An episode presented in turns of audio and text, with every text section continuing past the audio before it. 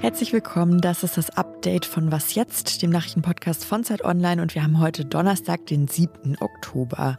Ich bin Susanne Jahangard und hier geht es heute an Tag 1 der Sondierungsgespräche natürlich darum, aber ich habe auch gute Corona-News dabei und der Literaturnobelpreis, der wurde sogar auch noch verliehen. Der Redaktionsschluss für diesen Podcast ist 16 Uhr. Werbung Prime-Mitglieder hören Was jetzt bei Amazon Music ohne Werbung. Lade noch heute die Amazon Music App herunter. Heute war der erste Tag, an dem sich SPD, Grüne und FDP zu dritt getroffen haben, um über eine mögliche Ampelkoalition zu sprechen. Der Termin fand natürlich in Berlin statt. Los ging es am Morgen und geplant waren erstmal sechs Stunden. Bis zum Redaktionsschluss dieses Podcasts wurde aus den Gesprächen aber noch nichts bekannt. Aus allen Parteien hatten sich vorher PolitikerInnen optimistisch geäußert und optimistisch klang heute sogar die Bundeskanzlerin, deren Partei ja gar nicht daran beteiligt ist. Das wird dies Jahr, diesmal sicherlich schneller schneller gehen, als es bei der letzten Regierungsbildung der Fall war. Da bin ich ganz fest davon überzeugt. Über die Sondierungen und vor allem die Themen, die in einer Ampel dann wichtig werden könnten, spreche ich jetzt mit Katharina Schuler. Sie ist Redakteurin im Ressort Politik, Wirtschaft, Gesellschaft von Zeit Online. Hallo Katharina. Hallo. Katharina, du hast mit einer Kollegin geschrieben, die Ampel könnte in manchen Politikfeldern kleine Revolutionen beschließen, zum Beispiel in der Familienpolitik. Was genau könnte denn dann da revolutioniert werden? Ja, ganz interessant Interessant ist da, dass eben die drei Parteien, FDP, SPD und Grüne, eigentlich einen neuen Familienbegriff etablieren wollen. Sie setzen sich zumindest ihren Wahlprogramm dafür ein, eine Verantwortungsgemeinschaft einzuführen.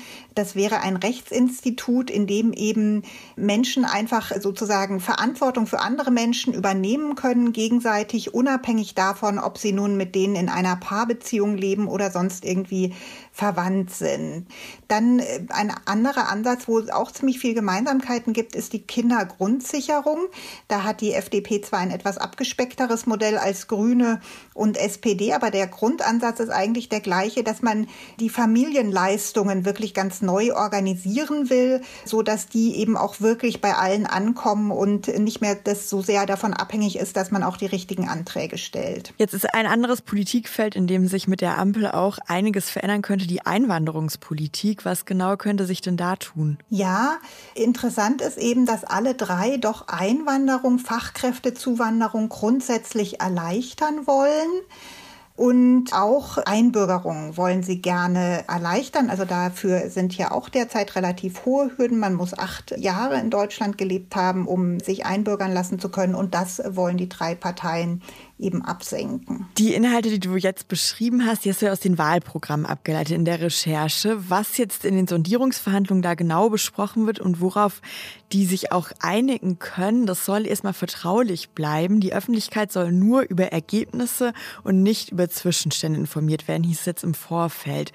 Würdest du denn sagen, ist das immer so bei Sondierungsgesprächen oder passen die Parteien jetzt diesmal wirklich besonders auf, dass alles geheim bleibt? Naja, in gewisser Weise gilt natürlich für jede interne Besprechung, die nicht öffentlich ist, dass sie eigentlich vertraulich sein soll. Das war natürlich auch schon früher so. Trotzdem hat man früher eben oft am Rande von Sitzungen oder hinterher doch auch von Teilnehmern vieles erfahren. Und da haben sich die Teilnehmer diesmal wohl durchaus, halten sie sich eher an die vereinbarte Vertraulichkeit.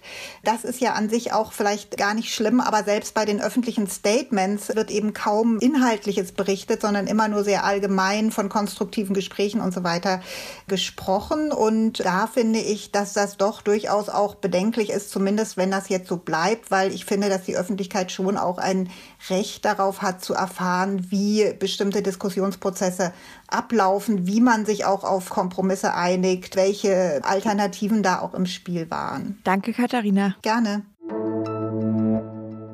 Es gibt einen neuen Bericht vom Robert Koch Institut mit einer guten Nachricht, denn anscheinend sind in Deutschland mehr Menschen gegen Corona geimpft, als man bislang geglaubt hat. Ich habe das mit meinem Kollegen Jakob Simmank geschrieben, der leitet das Gesundheitsressort von Zeit Online und war so nett, mir direkt eine Sprachnachricht zu schicken, in der er erstmal erklärt, woher man eigentlich weiß, wie viele Leute in Deutschland schon geimpft sind. Die offizielle Impfquote beruht auf Daten, die Ärzte, Impfzentren oder Betriebsärzte auch an das RKI melden über ein System, das digitales Impfquotenmonitoring heißt. Nun ist es aber so, dass anscheinend nicht alle Impfungen gemeldet werden, insbesondere von niedergelassenen Ärzten und Betriebsärzten oder zeitlich verzögert gemeldet werden, sodass die offiziellen Impfquoten wie sie zum Beispiel auch auf der Zeit Online-Seite zu finden sind, die wirkliche Impfquote ein Stück weit unterschätzen könnten. Und um das zu überprüfen, macht das Robert-Koch-Institut auch alle vier Wochen Telefonbefragungen. Und der neuesten Telefonbefragung nach liegt die Impfquote fünf Prozentpunkte höher als nach offiziellen Meldungen der Impfstellen.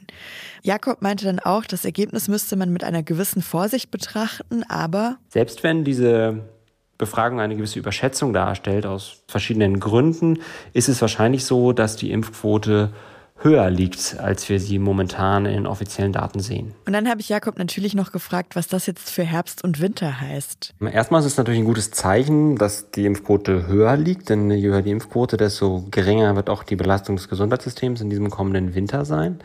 Andererseits sind auch, wenn man sich die Befragungsdaten des RKI anschaut, die Impfquoten nicht so hoch wie beispielsweise in anderen Ländern wie Dänemark.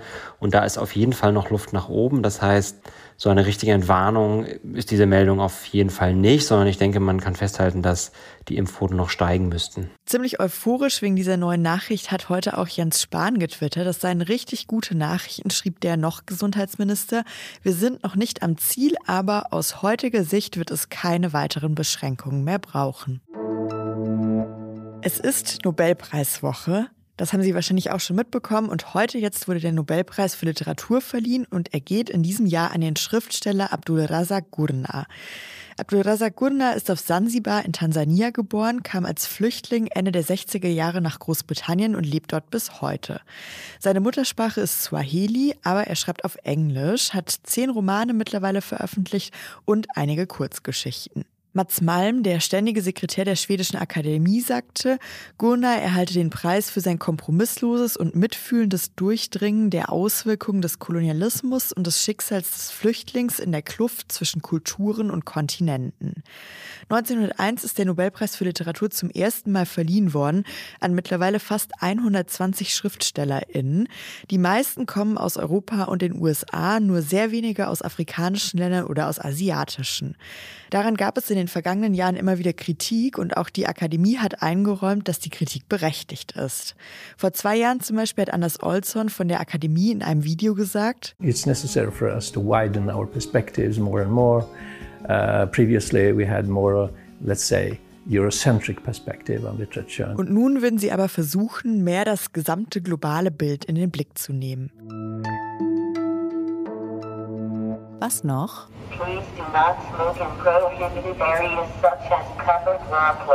Das war Xavier, ein neuer Mitarbeiter des Ordnungsamts in Singapur.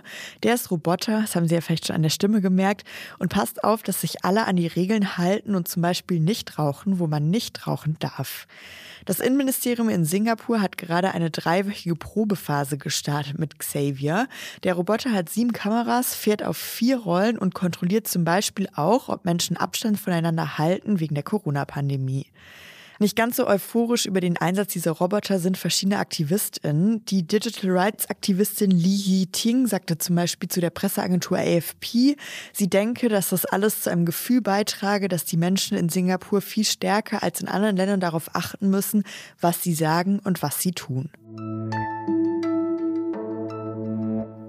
Und das war's mit dem Update für heute. Ich bin Susanne Jahangard und wenn Sie Lust haben, uns zu schreiben, mit gutem oder schlechtem, wir nehmen beides, dann tun Sie das gerne an wasjetzt.zeit.de. Ich wünsche Ihnen einen schönen Abend und morgen früh hören Sie uns wieder, dann mit meinem Kollegen Janis Kamesin. Bis dann. Tschüss.